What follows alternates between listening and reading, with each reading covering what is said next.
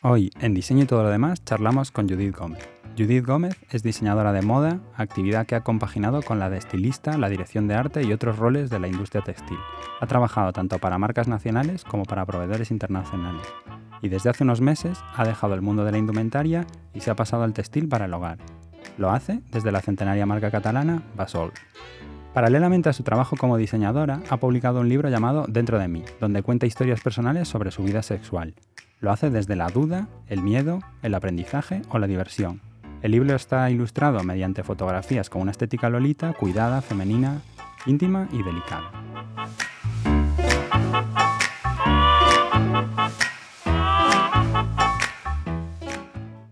Hola Judith, ¿qué Hola tal? Ancho, estoy muy ilusionada de estar aquí. He de decir que se me hace un poco extraño este podcast porque es el primer capítulo de la segunda temporada, me recuerda a, la primera temporada porque no está Patri, que le mandamos un saludo, que por temas personales no ha podido estar hoy en la grabación, aunque he de decir que parte de lo que estemos hablando tiene su mano porque me ha ayudado a preparar la entrevista. O sea que, dejamos este recuerdo aquí para Patri y, ya esperamos en los siguientes que vuelva a estar eh, conmigo aquí charlando. Quería hoy, y siguiendo hablando de cosas del podcast, contar un poco de cómo ha sido eh, tu participación, aunque me da un poco, he de reconocer que me da un poco de miedo contar esto y que siente precedente para que de repente todo el mundo empiece a hacer lo mismo que has hecho tú. Pero he de reconocer que, y creo que te lo, que, que lo comentamos, aunque tenemos para preparar este podcast, he de reconocer que hemos tenido una larga cadena de emails. Eh, no sé si tú tienes la misma sensación, pero, pero a mí me da esa sensación. Y, y, la verdad es que eres la primera persona que ha venido al podcast que ha escrito en plan, no para venir al podcast, sino para otro proyecto que tengo, que es el Club de Lectura. Y, me, me, me, contabas, ¿no? Que, que, oye, puedo participar, tengo un libro, somos diseñadores los dos. Me gustó esa conexión porque esta es muy social, lo de establecer puentes. Y sí, y me recordó, y, y, ya no me enrollo más contando esta anécdota personal, porque hemos venido a hablar de tu libro, de las cosas que haces y demás, pero me recordó un poco a, a mis proyectos, ¿no? Y me, me, trae muy buenos recuerdos porque yo tuve un proyecto personal que se llamaba Miudo y que en su día pues también me dediqué a escribir a un montón de gente y, y me publicaron en varios sitios, entre ellos en distintas etapas, porque es un proyecto que, que he mantenido durante muchos años, ya no existe pero que he mantenido durante muchos años y me, recuerdo que en una de sus primeras etapas me lo habían publicado en la revista Neo 2 y luego unos años después con otra forma distinta en Yorokobu y me recordó un poco a, esa, a ese yo del pasado promocionando su proyecto personal y quería contar un poco esto, ¿no? Eh, cómo has llegado hasta, hasta, hasta el podcast. Eh, no sé si tú tienes... Sí, o sea, soy un poco una hormiguita y con este proyecto del libro, pues como que me he tenido que buscar un poco la vida y he ido llamando muchas puertas, algunas se han abierto, otras no, y entonces como que me entró el gusanillo de la curiosidad de, oye, ¿qué pasaría si el libro estuviera en un club de lectura y allí, no sé por qué, Google me mostró Ancho y dije, uy, ¿quién es esta persona? Y dije, pues yo con toda mi cara le voy a contactar y a ver qué surge de todo esto y, y aquí estamos y súper contenta, la verdad, de, del trayecto. Yo me alegro de haberte conocido, eh, luego he leído el libro, o sea, he comprado tu libro, me lo he leído. Eh, es verdad que ya me lo leí hace tiempo, lo he repasado algo para la conversación de hoy. Eh, se lee muy rápido, y me parece muy valiente. Eh, y quería preguntarte precisamente, y vamos a empezar ya a hablar del libro un poco en profundidad, luego si quieres tocamos cosas de tu trabajo profesional, como para mantener una ortodoxia de, de diseño y todo lo demás, aunque creo, y ahí voy a la pregunta, creo que siempre hemos presumido, tanto Patricia como yo en el podcast, de que diseño y todo lo demás, todo lo demás es la vida en general, pero que hay más la vida que el sexo, ¿no? Y, hablar abiertamente de esto. Y, quería preguntarte cómo, o sea, en qué momento y cómo surge la necesidad o, esa idea de plasmar tu relación con el sexo en un librito y autoeditarte. Sí, pues la verdad es que durante toda mi vida el sexo ha sido como un tema como muy resonante en mi interior, no sé, desde mis primeras experiencias y cuando entré a la universidad en la carrera de diseño, en la que te dicen que seas súper creativo, que uses como cosas que te están pasando como para expresarte y tal, como si fueras un músico que hace una canción de desamor, pues muchos proyectos los relacionaba con, pues con el sexo, sexo y religión, con temas que me interesaban muchísimo. Y de ahí un poco surge esta, esta ansia de, aprender y de saber más. Entonces, hace, unos, hace un año así, cuando empecé a escribirlo, eh, lo hice meramente porque a mí me gusta escribir como un poco pues autoterapia, ¿no? De quien se expresa mejor escribiendo. Y mm, no sé, una vez ya llevaba escritas varias páginas, me di cuenta de que, de que estaba como generando algo, algo que tenía un, un, sentido. Y, y, de ahí como que ya me planteé, oye, siempre amigos míos me han animado en lo mítico de Afterword, historias sobre mesa, de contarnos cosas, siempre me animaban de deberías escribir sobre esto. Y entonces como que dije, pues, pues claro que sí, y lo transformé como en un proyecto. Y de ese proyecto, para los que no lo conozcan y para despertar un poco el gusanillo, em, si quieres, mm, voy por los temas del índice. Sí. Tiene, un prólogo que es un poco lo que hemos hecho ahora, eh, que introduces un poco la, historia y tal, pero tiene nueve capítulos, diez, con el, el décimo es un final o es una interrogación de final, pero estos son los temas que hablas. El pecado, eh, que soy virgen, un curso online, La Rosa Maldita, Incendios en Madrid, Despropósitos Varios, El Vacío, Iscol Gatillazo, Resurgir del Ave Fénix. Eh, yo creo que es buen. Eh, ya los títulos dan buena pista para. Sugieren. Sí, quien se quiera animar a la lectura. Pero. Pero, ¿qué es lo que te. O sea, ¿Qué es lo que te lleva a, hablar de estos temas, a contar? Porque entiendo que no es autoficción, que es... No, es totalmente cierto. Es real lo que pasa. Eh, entonces, ¿por, cuál, del, cuál es este... Por, ir a un tema concreto, ¿qué tema despertó más interés entre tu círculo de esto que me estabas contando ahora? Mm, creo que el de la virginidad, por ejemplo, suscitó bastante interés y otro fue todo el tema de Tinder y y de las citas y de lo desastre que son o lo magníficas que son. Un poco ese tipo de historias. Pero todo surge un poco porque, aunque estamos súper evolucionados y eh, parece que culturalmente como que estamos más avanzados, somos más abiertos a hablar de sexo eh, y todo esto, yo sigo sintiendo que es como bastante tabú. Sobre todo el, el hablar de cómo te sientes, de sensaciones durante, de cosas como más pequeñas, ¿no? De nadie te dice cómo tienes que sentirte, lo que tienes que hacer, lo que no tienes que hacer.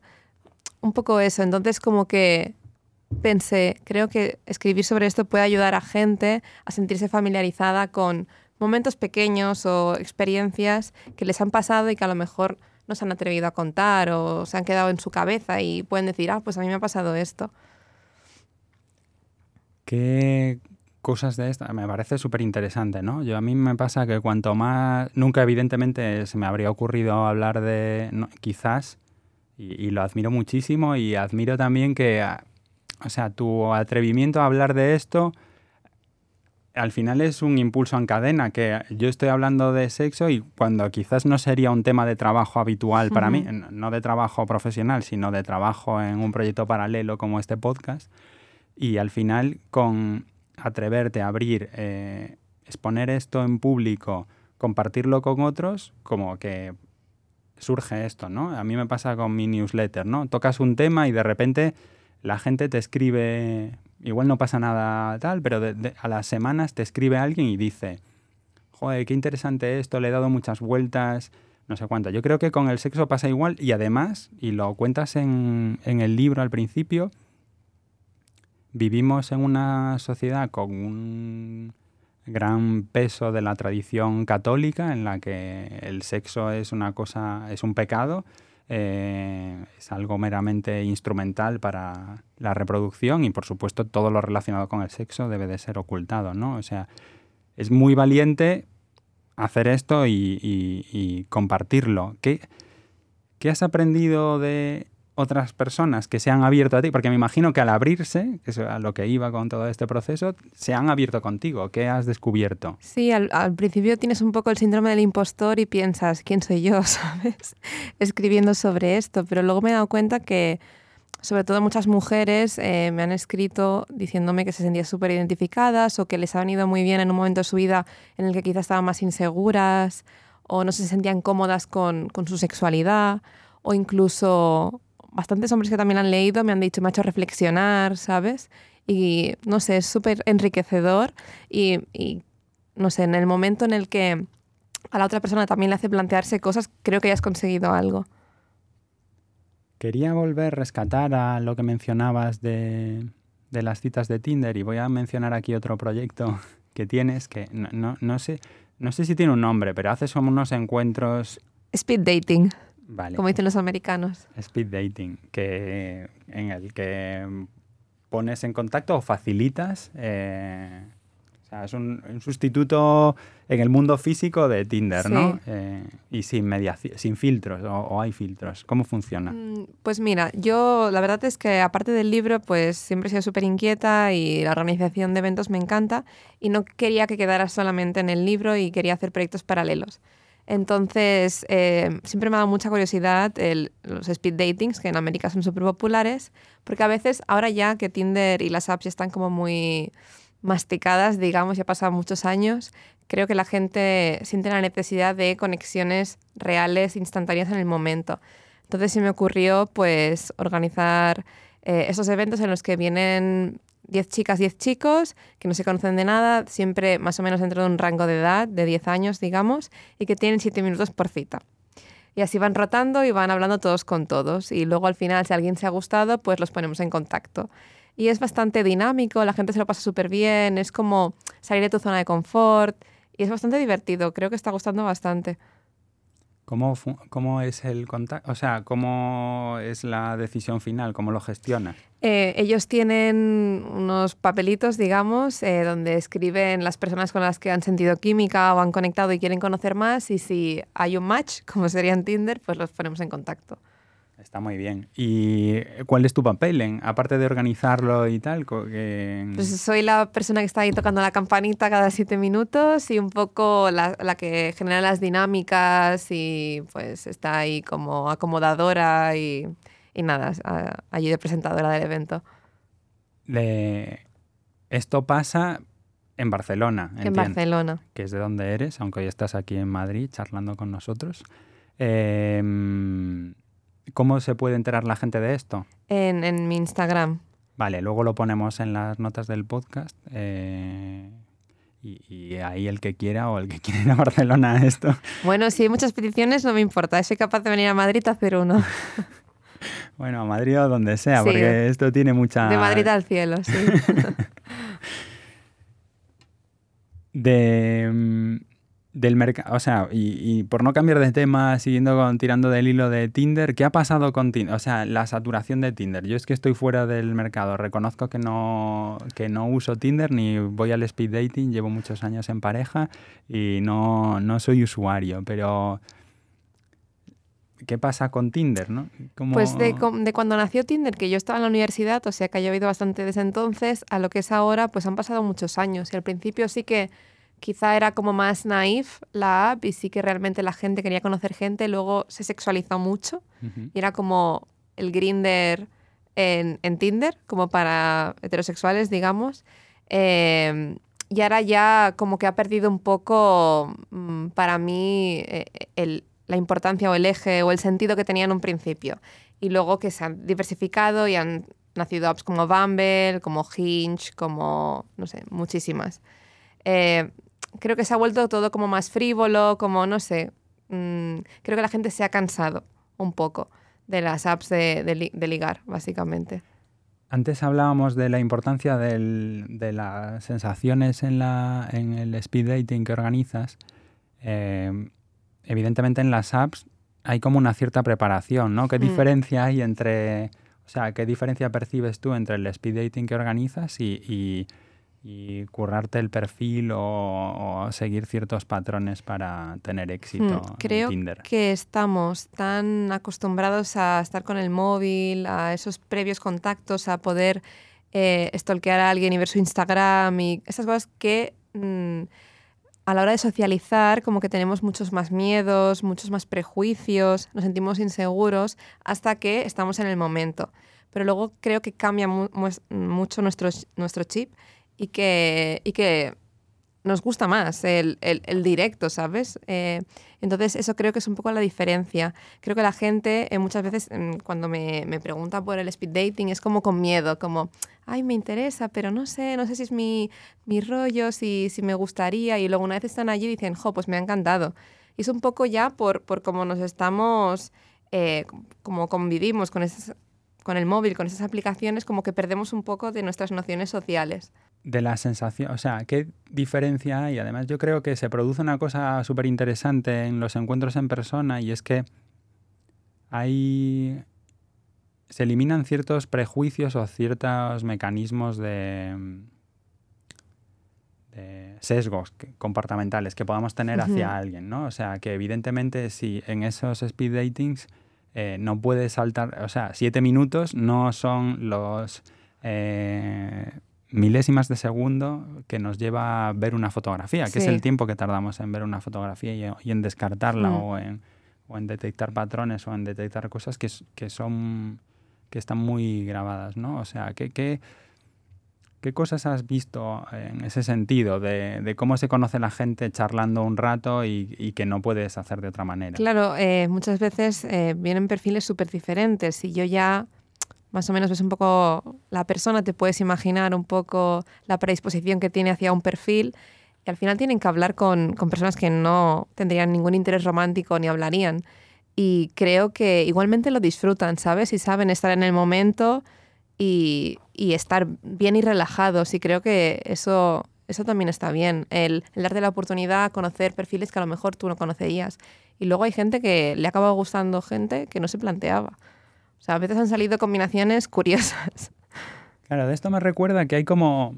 Esto es como cualquier otro tipo de ejercicio, ¿no? Como hay como una suerte de entrenamiento en, hmm. en esto de conocer gente, ¿no? A mí me parece aplicado a cualquier cosa, ¿no? Pero hay como un ejercicio de seducción que es interesante, o sea, lo que dices tú del interés romántico, aunque no haya un, a priori un interés romántico, que es una cosa como que hemos descartado, ¿no? Como en la actualidad, como vamos muy enfocados a conseguir resultados, ¿no? A, tenemos un objetivo, pues no me entretengo con esto, pero nos perdemos en la exploración de ser capaz de, aunque no tengas un interés, ser capaz de seducir a una persona, ser capaz de atraer a una persona, aunque en realidad no te guste, pero es, al final es un poco de de entrenamiento. Yo creo que no sé si hay mucha gente que repite o que le coge el gusto al speed dating porque la verdad es que está guay poder, o sea, a mí me parece, ¿no?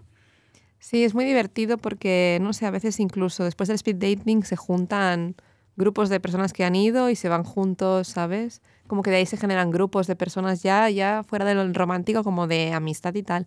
Tengo que decir que hay gente que repite, sobre todo la gente que no ha sido muy afortunada, no pierde la esperanza, le ha gustado y dice, me apunto otra vez. Y eso es de valorar, son unos valientes. Genial. Voy a cambiar un poco de tema. Voy a hablar a un tema que me. O sea, relacionado con esto de la de la seducción y demás. Hace un tiempo leí un libro que, que, no tuve ni ocasión ni de incluir, ya que ha salido antes, ni en el club de lectura, ni, ni todavía, en el club de lectura puede pasar, pero no es tan público como el podcast, ni hablar en el podcast, porque evidentemente no tocamos estos temas, pero no evidentemente, sino no habíamos tenido la oportunidad de que alguien quisiera hablar de, de, la sexualidad en, un capítulo y además tenga una vinculación con el diseño como la tuya, Judith. Leí el libro del capital erótico de Catherine Hawking, donde es un libro que, hace una analogía entre los tres capitales. ¿no? Eh, en, en, el mundo existen como tres capitales estructurados, el económico, el social y el cultural, y ella dice que además hay un cuarto capital, que es el capital erótico. Eh, que, irónicamente, según su planteamiento, eh, aunque nos suma tanto a hombres como a mujeres, las mujeres es una palanca que tienen de maniobrar en la sociedad, eh, porque, porque ella sostiene que en, el libro sostiene que hace una analogía con la economía, tal, en este libro, y, hay un déficit que tenemos, o sea, ella sostiene que hay un déficit que tenemos los hombres, que es el, los hombres toda la vida mantenemos el interés sexual eh, hacia las mujeres y eso da una ventaja a las mujeres que puedes modular, jugar eh, para, para sacarle beneficio. Evidentemente no implica que, ni, ni, que acabe una sexualización ni nada, ¿no? Pero, pero también, curiosamente, esto, y, voy a hacer, para los que no saben del libro, no sé si tú lo conoces, em, voy a hacer como una notita de... Ella le da como seis atributos a lo que considera que es el capital erótico, que no solo es la, la, belleza, sino que es la belleza, el atractivo sexual, la capacidad para, para, atraer a los demás, o sea, lo que conocemos como don de gentes, la vitalidad, o sea, cómo estamos de, de forma física o de actitud, eh, la ropa y los complementos, que aquí también te pilla, eh, que puedes, o sea, puede una persona no ser, yo no me considero una persona tal, pero me considero que me preocupo por la ropa que uso, etcétera, o por al menos tener un estilo y mantenerlo. Y, luego también, como último, la habilidad sexual. Claro, es un parámetro, no tienes que ser, tener, al, si esto fuera un, no sé, un Pokémon o algo así de parámetros, no tienes que tenerlos todos, puedes hacer un balance, ¿no? Y entonces puedes jugar con esto y a todos nos, beneficia. La pregunta que me gustaría hacerte es, ¿por qué crees, o, tú cómo lo ves? ¿Crees que se usa esto, que, que, está denostado, que es algo que se pueda usar a nuestro favor? No sé cómo lo ves tú. El libro no lo conozco, pero, pero me lo apunto para próximas lecturas. Eh, yo creo que de forma inconsciente o consciente pasa. Eh, pasa desde un reclutador cuando va a contratar a alguien que se fija en, esos atributos, en ese erotismo, como tú has dicho, que puede ser encontrado de muchas formas, desde la imagen, como vistes, etc. Y también creo que al final, em, relacionado con el empoderamiento femenino, una mujer se puede sentir súper poderosa, eh, pues siendo, teniendo una imagen más sexualizada, igual que otra que no lo hace y también se siente igual de poderosa pero sí que creo que en la sociedad actual eso ocurre. Eh, voy a hacer un homenaje aquí que, a, a Patrick, que le gusta mucho Nati Peluso. Y ahora cuando estabas hablando de esto, me estaba, no sé por qué, acordando de Nati Peluso y la imagen que proyecta. Hay como en la cultura de la música urbana, ¿no? Sí, sí, sí. Al final, eh, no sé, los roles sociales van cambiando mucho y aunque Em, aquí, por ejemplo, en España se, hace con mucho del feminismo como más, eh, decir, como más austero, o sea, como menos sexualizado a nivel imagen, que me parece perfecto. Eh, ahora estamos viendo como cada vez artistas más urbanas, tipo Carol G, Nati Peluso, Rosalía, que es de aquí, catalana, em, eh, sexualizan más su imagen y eso no les resta, sino que se sienten igual de empoderadas, nadie les está obligando y están a gusto con, en su propia piel, en su propio cuerpo. Así que me parece lícito las dos vertientes. Al final es un tema que puedes modular y yo creo que igual que en, que en el flirteo de un speed dating, puede acabar en una amistad o puede acabar en una relación sexual o puede acabar en compartir un buen rato agradable con una persona, eh, al final hay un cierto, o sea, em, esto solo se desequilibra cuando, cuando, cuando no hay unos límites, ¿no? Pero yo creo que hay unos límites que si las partes llegan a acuerdos lo, lo, puedes utilizar a tu favor, ¿no? Que yo creo que es un poco la, la teoría de lo que comenta Hawking en el libro, ¿no? Que es al final cómo decides usar esto en tu beneficio, ¿no? Cómo decides eh, usarlo.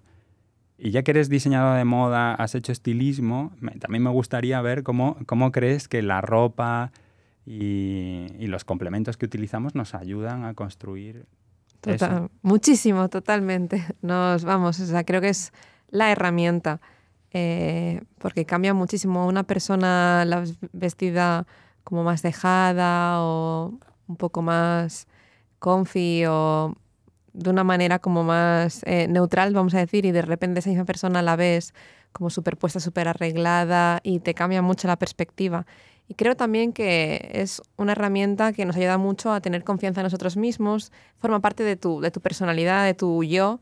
Eh, no sé, también a veces son momentos, a lo mejor un día está, te apetece ir más, eh, más cómodo y te sientes bien y otro día te vistes y te ves más empoderada, te vienes al espejo y dices, hoy es mi día. Creo que, que juega un papel como súper importante también con, con, la seguridad en uno mismo y, y la autoestima y cómo eres tú como persona.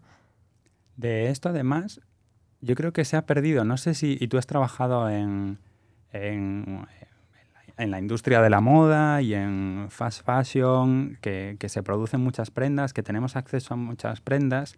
Quizás en tiempos anteriores, que yo no he vivido tampoco, que, donde había menos disposición de ropa, la ropa era más a medida eh, quizás todo el mundo, y ya no hablo tanto de la moda, sino de la indumentaria en sí, estaba pensada para realzar nuestros atributos físicos. Eh, y ahora hemos perdido un poco esa, esa, función y la utilizamos como vestimenta o la utilizamos como, valga la redundancia, como moda para seguir una determinada tendencia, una determinada corriente, pero no nos está ayudando a, por ejemplo, parecer más altos o más eh, o, ocultar un defecto que no nos gusta mostrar. No sé, eh, las cosas que yo que sé tú como profesional de esto, que yo sé menos, eh, controlas, ¿no? Esa, hemos dejado un poco de lado, más allá de enseñar, no enseñar, de sexualizar más o menos, la, indumentaria tiene esos atributos ¿no? que te pueden ayudar a, a ser una versión mejor de ti misma.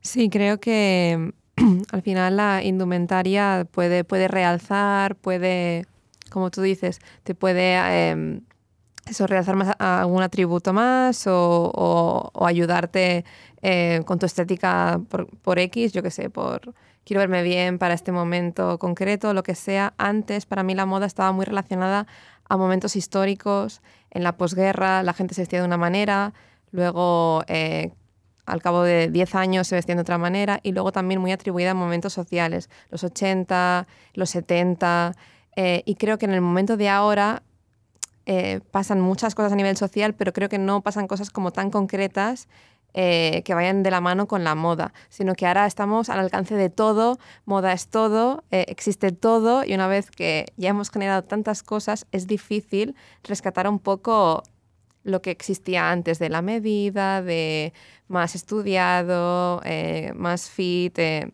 se ha perdido un poco. Pero ahora tenemos de todo, quiero decir. De todo, sí.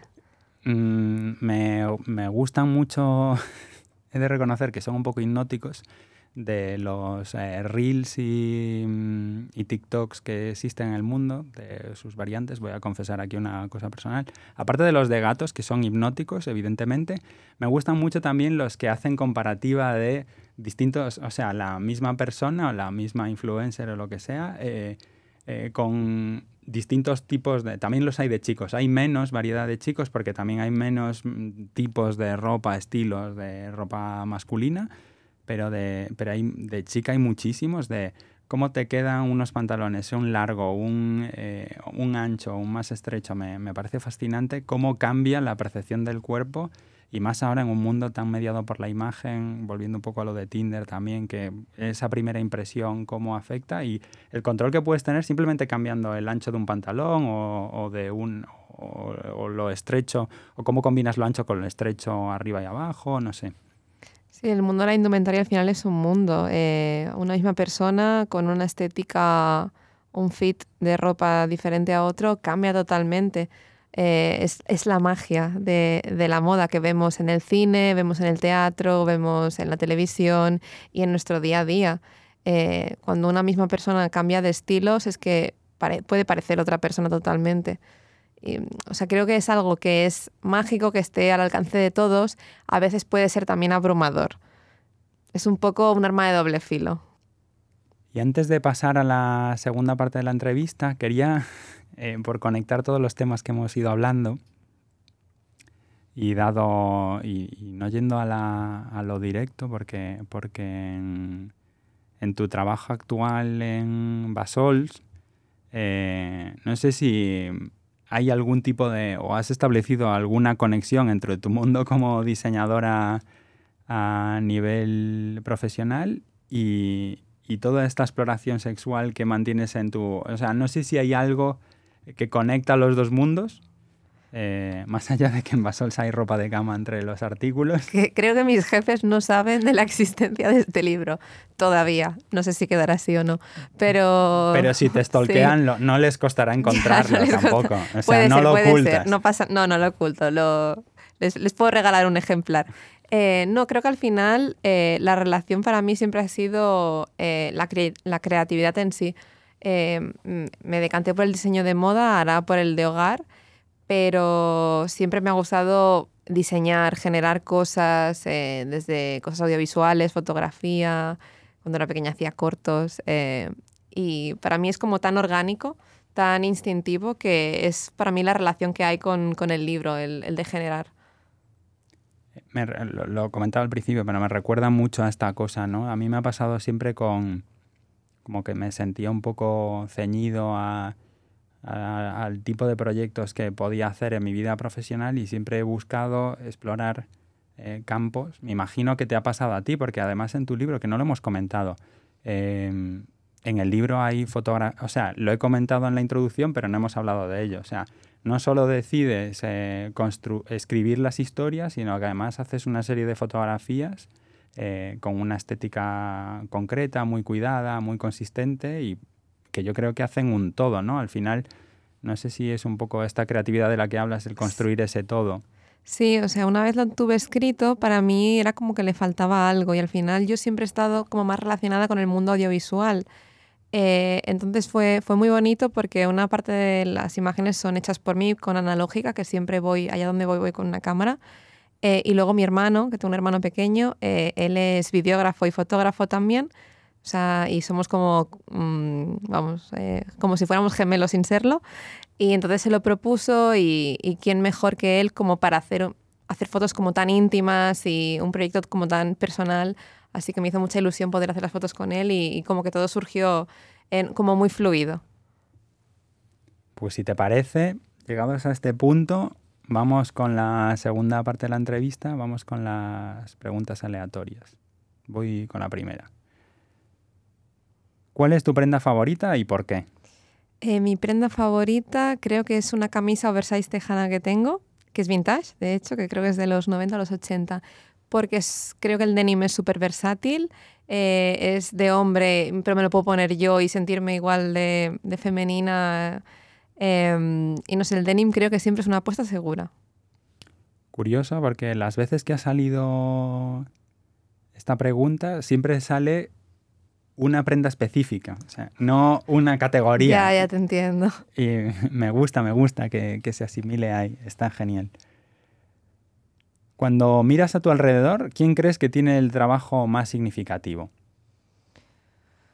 Cuando miro a mi alrededor, eh, mm, creo que no podría elegir. Creo que todos, o sea, no sé, todos los trabajos me parecen eh, significativos. Por ejemplo, en mi trabajo actual, eh, que tengo que trabajar directamente con varios departamentos, con el de digital, con el de producción, con el de marketing, no sé, me parece que todo sin el otro no podría funcionar. Eh, así que es una respuesta un poco ambigua, pero diré que todos en general me parecen importantes. Bueno, ambigua está muy bien, ¿no? Porque al final, no sé, hay como una dependencia, ¿no? De, hmm, entre unos y otros. O sea, sin quizás eh, lo que tú haces sin que otra persona luego lo produzca o hmm. sin que una persona le haga una foto y lo comunique al mundo no tiene sentido. O sea que eh, es curioso.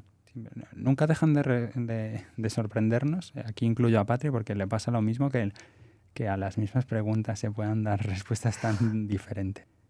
¿Qué acontecimiento cambió tu vida y cómo la cambió? Uf, eh, wow. esta, es intensa. Sí, pregunta intensa. Em, pues no lo sé, creo que el entrar a la universidad, porque yo al final, aunque soy de Barcelona, mis padres cuando tenía 10 años, eh, mm, bueno, se mudaron a un pueblo, o sea, me tuve que mudar con ellos, obviamente, y la vida en el pueblo, la adolescencia, el instituto, no fue mm, lo que me hubiera gustado. Entonces venía de un mundo como muy cerrado, muy arcaico y el poder entrar en una unidad de diseño fue todo como un poco una revolución, ¿no? Y como sentirme como aceptada, ver que había muchas más cosas más allá, otro mundo, y no sé, para mí fue como el cambio de chip, de empezar a la Judith liberada. ¿Y vivías me gusta esto de liberada. ¿Vivías, entiendo que compartiendo piso o, vivías en casa de tus padres? Vivía en casa de mis padres, ah, sí. O sea, no. Sí, sí. No fue al 100% liberada, fue un preinicio. y el resultado al final el libro. Y, y, entiendo que, claro, el contacto, pero, pero de repente se abrían otras posibilidades, ¿no? Ahí con... Sí, como que yo siempre había tenido muchas inquietudes como culturales o creativas y en el pueblo es como que o sea, no quiero tampoco gente de los pueblos, por favor, pero en mí, en mi caso, de, al venir de ciudad, como que me sentía que faltaba algo. Mis amigos siempre hacían las mismas cosas, no entendían mis intereses y también cosas relacionadas con el bullying y estas cosas. Y entonces el entrar a la uni, donde era como un poco el mundo que yo quería vivir, pues fue totalmente un cambio. Claro, además se da una cosa entre los que hemos estudiado diseño que yo creo que a la gente, no a todo el mundo, ¿eh? que creo que hay que, no sé en tu caso, pero yo siempre lo he dicho, y creo que lo he dicho alguna vez ya en el podcast, hay gente que estudia diseño por castigo, porque en realidad no tienen vocación ninguna, ni ya no digo crear, o sea, porque puede que estudies un diseño que no es el que acabas ejerciendo, o como tú dices, o sea, no es la mejor manera que tienes de poner la creatividad al servicio. Pero desde luego los que hemos estudiado y que nos gustan las disciplinas creativas, lo que a mí me, al menos me, me ha ayudado un montón es encontrar gente que tiene tu, no tus mismos intereses, pero que tienen intereses afines, ¿no? Como que te sientes en un entorno donde de repente pues ya no eres el raro que se interesa por detalles de cosas, sino que todo el mundo está más en ese mood, ¿no? No sé si es tu experiencia igual o... Sí, sí, mi experiencia fue igual y al final como que en la universidad convives, yo al menos en mi uni había fotografía, diseño gráfico, convives con otras vertientes, ¿no? De la creatividad del diseño que te enriquecen muchísimo, es lo que tú dices, te sientes como más aceptada por gente que comparte tus intereses, nutres tus propios intereses. Entonces, no sé, eso me ayudó como a sentirme como más a gusto, más acogida y ver que había como más mundo. Eh, y, me encantó. Si solo te pudieses quedar con un medio, ¿cuál escogerías y por qué? ¿Arte, cine, literatura o música? Uf, qué difícil. Le tengo el corazón partido entre el cine y la música. Venga, ¿por qué? Eh, o mm. explícame los dos. Venga, el cine, ¿por qué te quedarías con el cine? El cine, yo porque de verdad que aunque me gusta escribir, viene todo de los diálogos del cine. O sea, yo era como súper friki de aprenderme diálogos, de apuntarme frases y no sé, como que el cine me ha transmitido siempre tanto como que me sentía parte de la película. Y, me ha acompañado a lo largo de mi adolescencia, sobre todo de fines enteros viendo películas y películas. Y luego la música es que es algo que no concibo, como el vivir sin música. Eh, no sé, soy de esas personas que se pone un domingo una canción a toda pastilla, empieza a bailar ahí sin ton ni son, luego en un día triste, en el trabajo, no sé. Creo que me quedaría con la música al final, porque creo que forma parte más de mi día a día.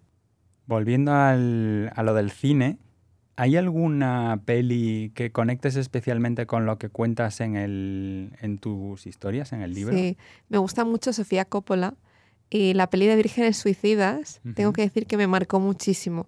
De hecho, fue justo cuando empezaba en la uni y la primera vez que la vi, hasta que me costó como entenderla y la volví a ver.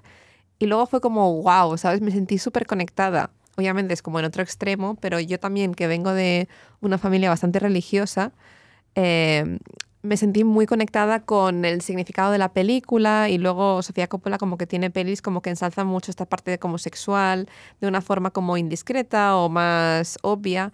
Así que esa creo que sería la película que me marcó. Sí, también es verdad que recrea bien las tensiones sexuales, tanto mm. las directas como las indirectas. O sea, sí, bueno, em, los in translation es, como una historia, una relación romántica que no se llega a consumar, pero que genera muchísimas tensiones, en la que a su vez hay otra relación de pareja y, se, y, y con mucha sutileza que yo creo que ahí es donde hay un poco de conexión en lo que yo veo de lo que tú haces y tal. Eh, se mantiene ¿no? y se transmite eso. Es verdad que nunca lo había visto por ese punto y es muy consistente en su obra. Sí, sí, me encanta también esa película. Si la vida durase 400 años, ¿qué carreras profesionales te habría gustado tener?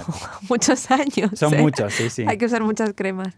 Eh, pues a ver, me hubiera encantado hacer criminología, que de hecho, o sea, es curioso, pero estuve entre criminología y diseño de moda.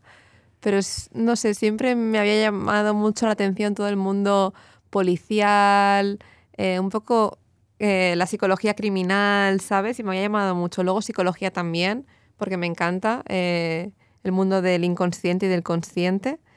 Y, en algún punto de mi vida me planteé también periodismo, porque soy súper curiosa, me encanta preguntar. Eh, cuando era pequeña me encantaba ver las tertulias con los periodistas y, y también me lo planteé yo que sé, aún te quedan, yo creo que te da para esto, en 400 años aún te daba para tener un par de ellas más, pero, pero así está curioso. Eh, ¿Algo que no fuera contemplativo, que no requeriría estudios?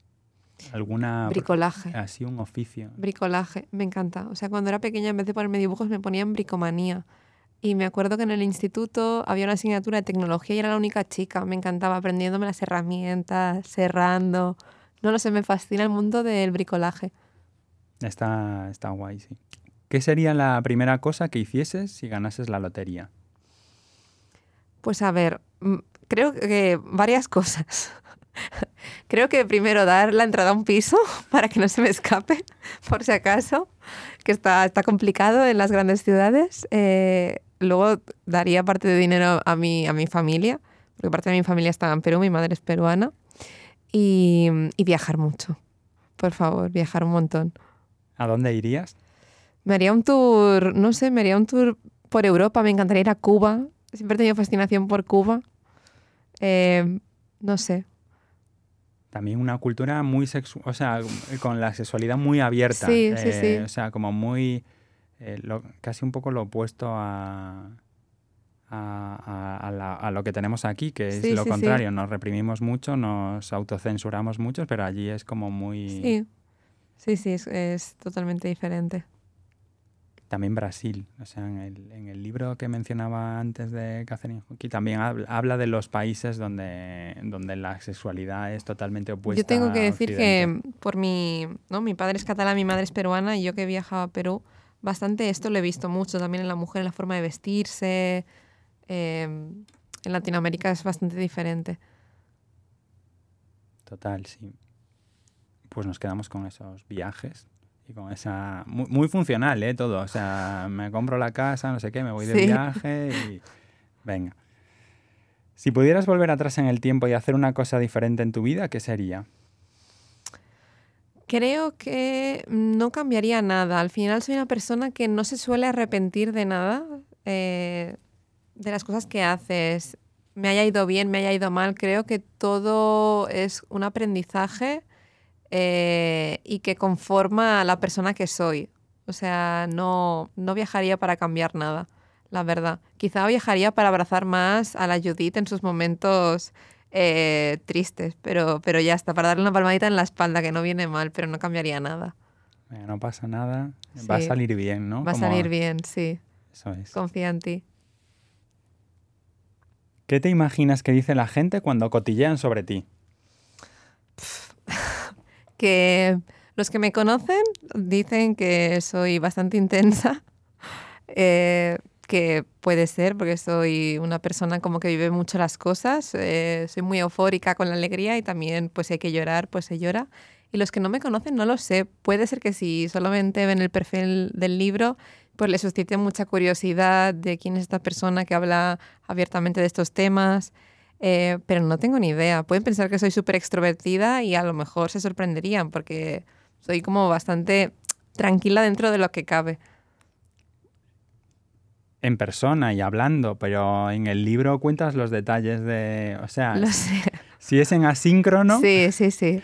Eh, Sí, a veces pensé, a lo mejor alguna persona se cree que, yo qué sé, soy una vedette ¿sabes? Pero para nada. No, lo digo por eso, como antes mencionabas, que si mis jefes se enteran de... Pues, si se enteran, eh, pueden profundizar lo que quieran en tu vida total, no pasa nada. Al final yo me lo planteé en un momento, pensé, en el momento ya de publicarlo dije, bueno, a ver, Judith, esto es como...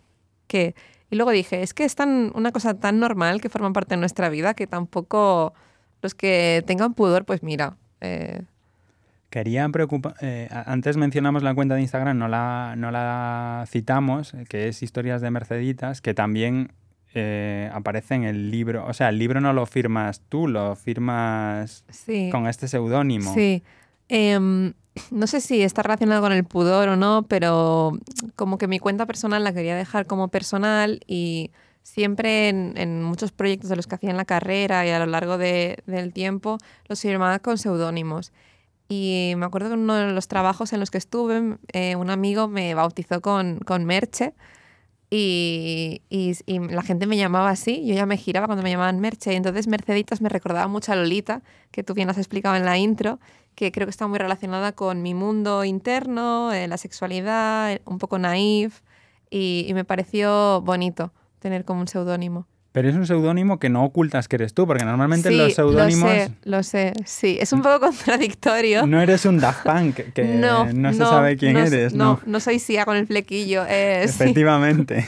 Me he quedado un poco ahí corta con la incógnita, pero sí. Y incluso en redes es fácil llegar de una de tus perfiles a los otros. Lo ¿no? Sé. no lo digo porque yo sea un stalker buenísimo, concienciado. No, no engaño a nadie, no engaño a nadie. Solamente a los anónimos que compren el libro en alguna librería y ya está.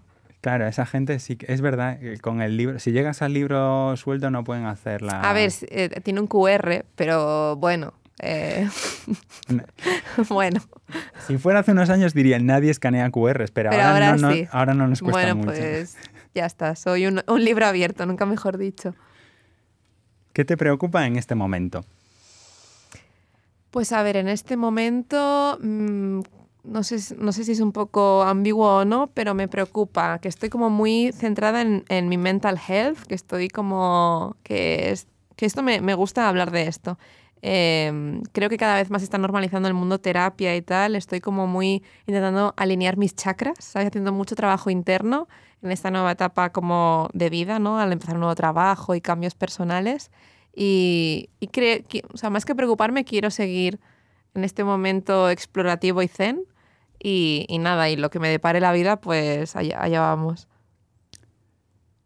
Eh, a mí, me, o sea, aquí somos, hablo en plural porque creo que, que, que Patri también, si estuviera, también lo defendería. Somos grandes defensores de la terapia, de hablar de estos temas, de normalizarlo, sin dar turras al personal, porque hay gente que es muy pesada con, mm, sí, sí, sí, con este hace tema. Falta, eh, con, cualquier tema de salud hay gente que se excede, es en plan, bueno, muy bien para ti, pero tampoco machaques al, a tu entorno, que no es necesario.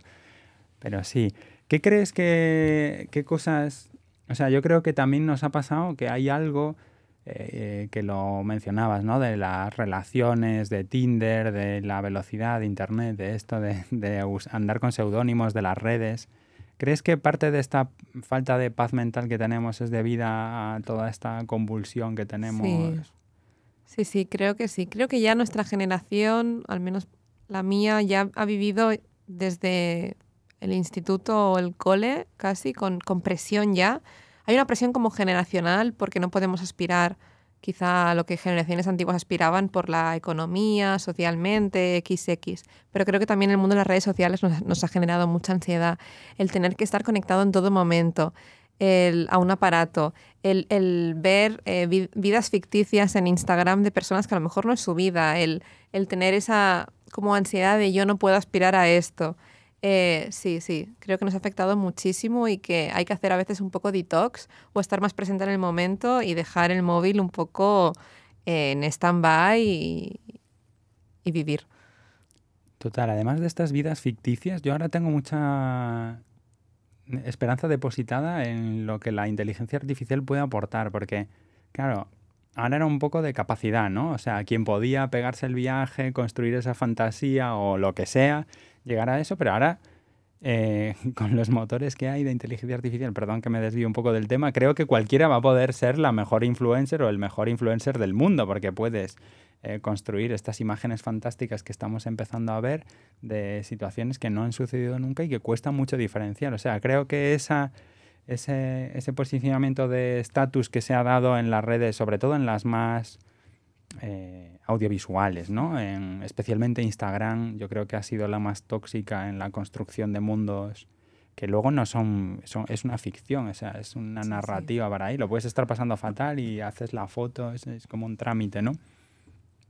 Pero pero va a perder mucho valor cuando cualquiera pueda construir imágenes o pueda hacerse una foto en un lugar sin haber ido, en Maldivas sin, sin pagar los mil euros la noche, etcétera, etcétera. Quiero ver cómo afecta esto a este estatus construido o cómo se tiene que reinventar todo para que seguir estar jodiendo por las redes, porque claro, puede pasar también. No sé cómo lo ves tú esto. Sí, creo que de hecho ya, aparte de la, al margen de la inteligencia artificial, Instagram ya está perdiendo fuelle eh, los influencers de antes se sienten atacados por los TikTokers, que es como un mundo...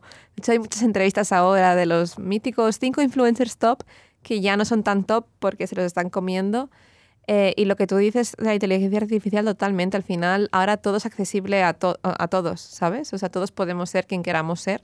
Eh, también es un arma de doble filo si se usa mal, pero, pero sí, creo que el mundo influencer o, o digievoluciona, como los Digimon, o, o se está apagando. ¿Qué valoras más sobre ti misma? Sobre mí misma valoro eh, mucho mi sensibilidad. O sea, creo que a veces ser sensible puede ser abrumador o quizá lo sufres todo más, pero también creo que te aporta como una visión Em, mucho más amplia a la hora de crear cosas, como que te fijas mucho más eh, en los detalles o quizá tienes una visión más romántica. Eh, eh, a mí me ha ayudado mucho a nivel creativo, laboral, a nivel personal y eso me gusta, aunque a veces tenga sus handicaps. ¿Qué tarea estabas haciendo la última vez que perdiste la noción del tiempo? Pues un mood board. para la próxima temporada de Basols de primavera-verano, buscando ahí fotos a full de referencia.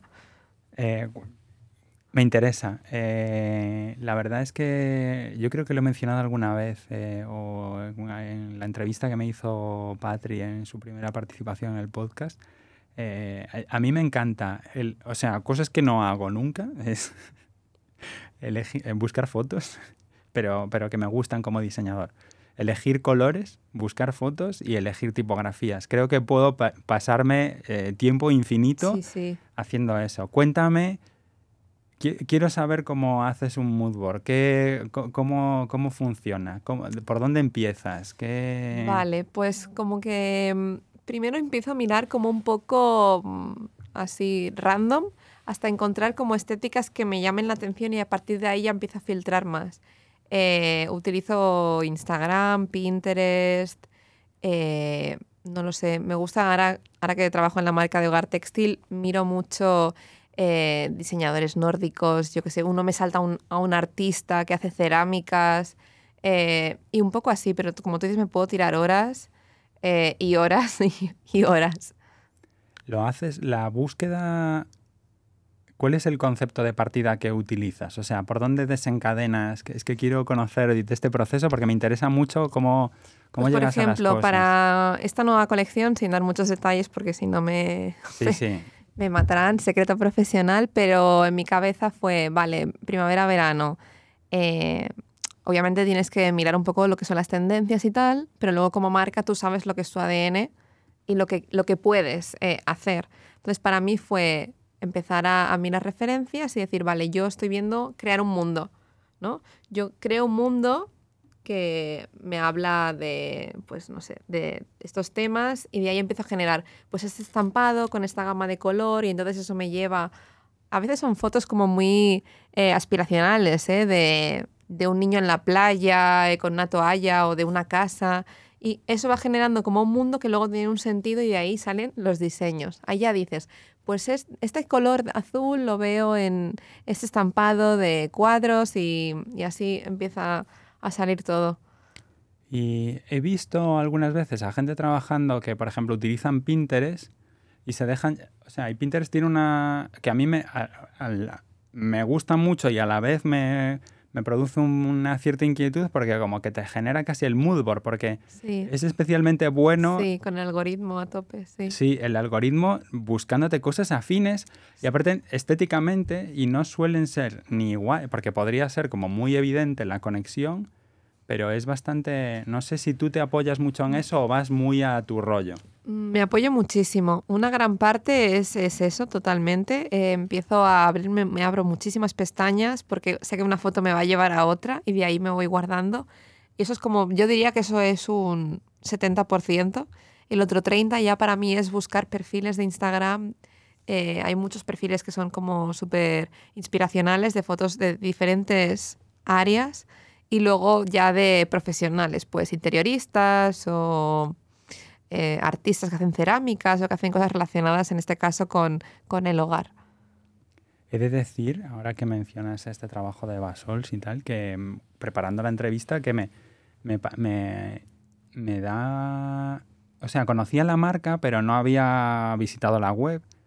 Y la web me dan ganas de quedarme a vivir en cualquier situación. Eh, reconozco que soy muy fan de la, de, la de la paz que transmiten las fotografías, por ejemplo, de la ropa de cama o de, de la sensación de Mediterráneo. Yo soy muy fan del Mediterráneo, eh, me gusta ir todos los años a Menorca y, los pareos, las fotos de los pareos, eh, me parece súper inmersivo. O sea, me, ha encantado. De hecho, nunca me suele pasar, porque normalmente cuando entras a una web te pones a explorar y a ver, eh, pero como hubo un momento, aparte no hay muchísimo producto, quiero decir, no hay dentro de las categorías no hay mucho producto. Pero dejar el, como la retícula de la categoría con las fotos esas así como similares, pero con matices diferentes y las diferencias del producto, el producto como, no sé, me ha gustado un montón.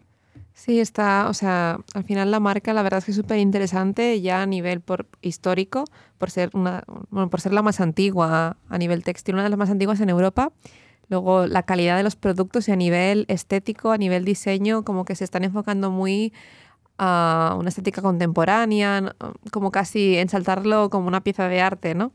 Y, tengo que decir que si te, ha, gustado la colección de playa, eh, la que estamos preparando te va a gustar más porque se va a generar más producto y, las fotos que queremos hacer pues cada vez son más elevadas y, creo que, va, que va a estar muy chulo. Ya estoy ahorrando. la mejor persona para la que has trabajado era muy buena, ¿por ojo, qué difícil, ¿eh? ¿eh? La mejor persona para la que he trabajado. A ver, he trabajado en diferentes proyectos que me han gustado muchísimo, pero tengo que decir que uno de los más enriquecedores ha sido a nivel estilismo, eh, que fue para, para, un grupo de música de Albacete que se llaman Bermú. Eh, y me ha gustado mucho porque me dejaron como plena, em, plena libertad como para proponer eh, un cambio de estética grupal eh, para el nuevo álbum y luego como que confiaron muchísimo en mí. Me sentí súper acogida sin conocerme de nada y, me, me, gustó mucho y que luego la relación como se alargara en el tiempo. Y, siguen utilizando la estética. Me gustan mm. mucho los grupos que son consistentes, que van a los conciertos, reproducen la estética. O sea, no, los conozco, ¿eh? pero la, la mantienen. y me volvieron a llamar para hacer el, las fotos de, del nuevo álbum y, también, no sé, como que era en, cohesión con lo anterior y, cada vez con nuestras conversaciones así un poco de tirada floja a veces, pero, pero sí, eh, buenos alumnos. Lo, los dejaremos en las notas del podcast también, su, su enlace de Spotify o de sí. o el Instagram, no sé dónde podemos ver parte de estas creaciones tuyas. ¿Qué te parece más interesante de estar con gente? Y tienes mucha experiencia ahí en los meetups, aunque no participas, aunque hagas de maestro de ceremonias. Pues a ver, me, encanta estar con gente. O sea, creo que está muy bien estar solo y aprender a estar solo y tener tu momento de individuo. Pero mm, me gusta mucho eh, las relaciones humanas. Creo que somos eh, como mamíferos que necesitamos estar en grupo. Eh, las relaciones que se generan, lo que puedes aprender de los demás, el amor, no sé, no, no, no sabría estar sin, gente a mi alrededor. Pues Judith, eh, ha sido un placer charlar contigo, compartir este rato contigo y, me ha encantado. Y no podemos cerrar con una frase mejor que esta de la última pregunta. Muchísimas gracias por, por este ratito. Muchas gracias, Sancho. Me ha encantado. Estoy súper agradecida y me lo he pasado súper bien.